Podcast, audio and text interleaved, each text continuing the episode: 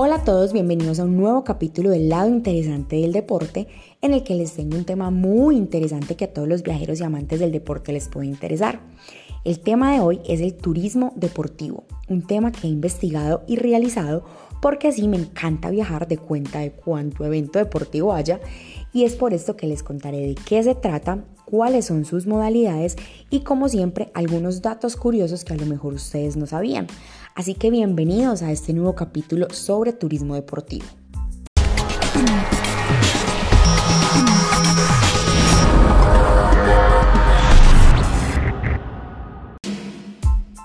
Y todos entendemos el concepto del turismo, que es viajar hacia algún lugar, hacia alguna ciudad, hacia algún país, a visitarlo, a recorrerlo, a estar en la cultura, em, a empaparse de la historia del lugar, pero no sabemos que hay un turismo específico llamado turismo deportivo.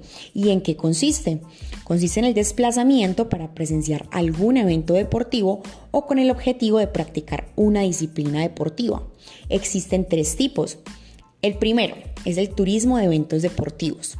Se refiere a las personas que visitan alguna ciudad para disfrutar de un evento deportivo. Los dos eventos que atraen a la mayoría de los turistas en todo el mundo son los Juegos Olímpicos y la Copa Mundial de la FIFA, que tienen lugar una vez cada cuatro años en un país diferente. También los eventos regionales entran en esa clasificación, como por ejemplo el Super Bowl de la Liga Nacional de Fútbol Americano de los Estados Unidos, que se celebra a inicios del año en diferentes ciudades. Esta idea de combinar eventos deportivos de calidad con la visita a diferentes países del mundo eleva el perfil de estos lugares y además atrae más visitantes y dinero.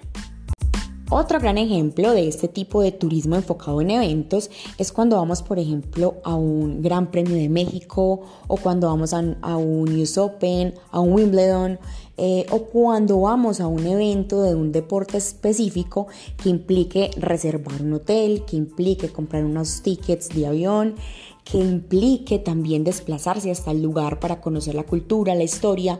Todo esto eh, tiene que ver con el tema del turismo en eventos. Es uno de los más conocidos y es por el que muchas personas viajan hacia un país, hacia una ciudad determinada, a vivir el mundo deportivo.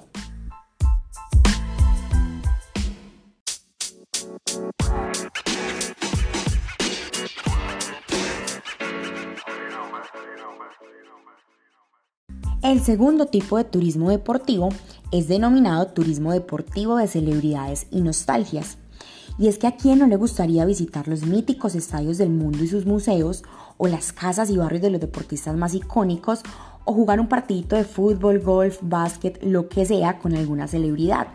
Pues de eso se trata este tipo de turismo deportivo y es en viajar a conocer los lugares deportivos más famosos del mundo, los barrios y el recorrido histórico de las celebridades y torneos con personalidades deportivas en vacaciones, por ejemplo.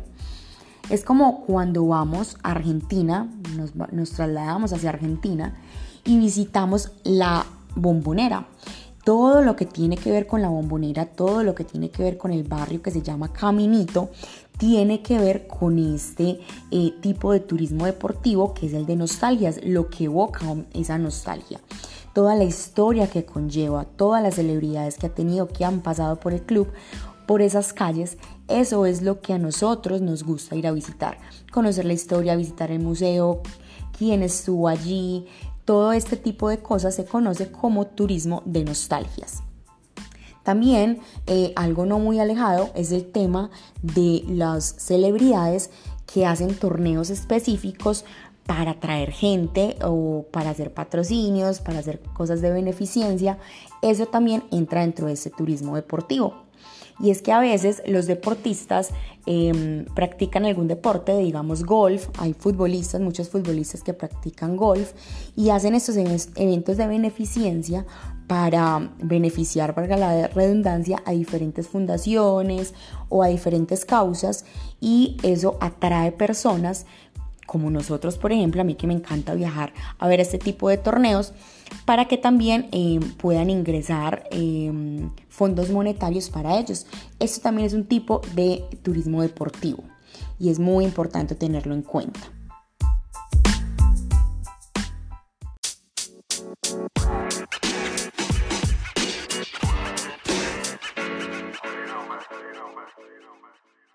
El tercer tipo de turismo deportivo es llamado turismo deportivo activo y consiste o se refiere a aquellos turistas que viajan para participar en deportes recreativos o para inscribirse en actividades de ocio.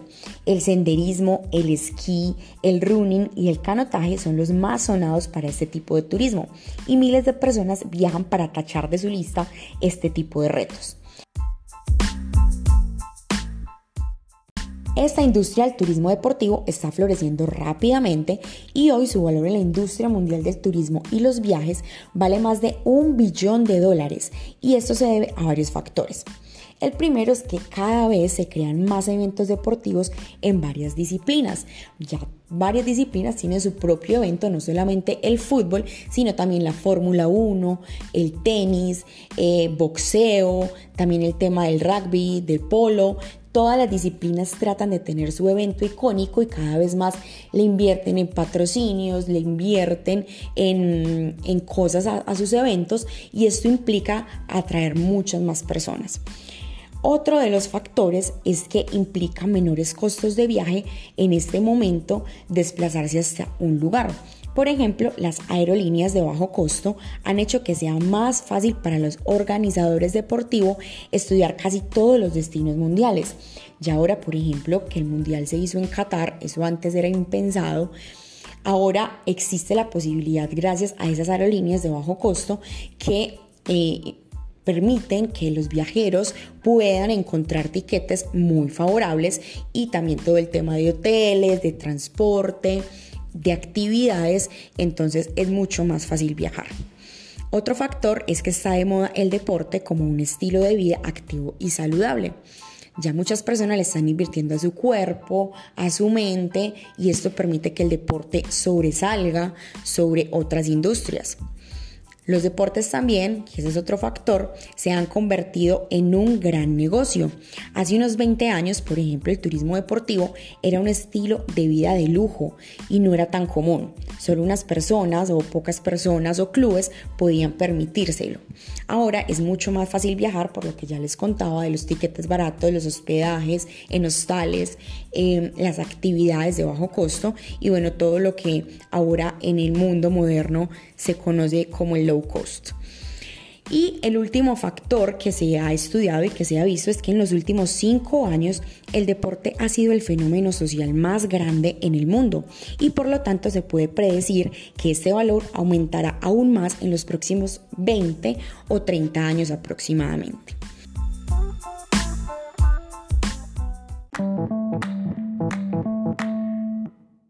Y bueno, muchas gracias por escucharme, muchas gracias por estar pegaditos al lado interesante del deporte, porque les cuento que en los próximos capítulos y episodios les estaré contando sobre los diferentes eventos deportivos a los que pueden asistir y lo mejor de todo, cómo viajar a ellos al mejor precio. También les estaré contando cosas sobre marketing deportivo, historia del deporte y bueno, todo este lado interesante que conlleva esta gran industria. Si te gustó este episodio, no olvides eh, darle like, suscribirte a mi canal en YouTube que se encuentra como el Natu Channel y también suscribirte en Spotify al lado interesante del deporte. Chao, chao.